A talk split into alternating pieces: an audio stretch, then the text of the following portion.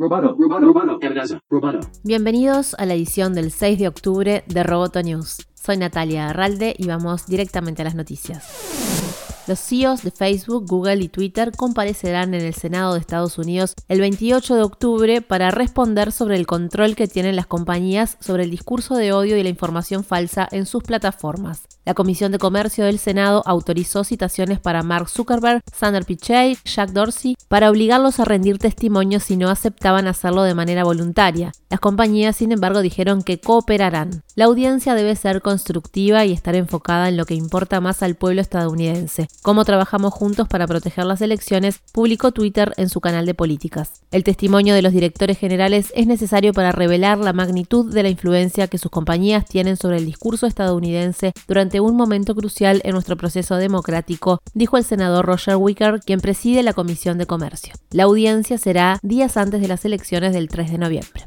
China dijo en una reunión de la Organización Mundial de Comercio que las restricciones de Estados Unidos a las aplicaciones móviles chinas TikTok y WeChat violan las reglas del organismo. Según publica Reuters, un representante de China dijo en una reunión a puerta cerrada el viernes que las medidas son claramente incompatibles con las normas de la OMC, restringen los servicios comerciales transfronterizos y violan los principios y objetivos básicos del sistema multilateral de comercio, según dijo un funcionario comercial familiarizado con el asunto y que no quiso ser identificado. El funcionario dijo que el delegado describió la falla de Estados Unidos en proporcionar evidencia concreta de las razones de sus medidas como un claro abuso de las reglas. Según la versión, en la misma reunión Estados Unidos defendió sus acciones diciendo que están destinadas a mitigar los riesgos de seguridad nacional.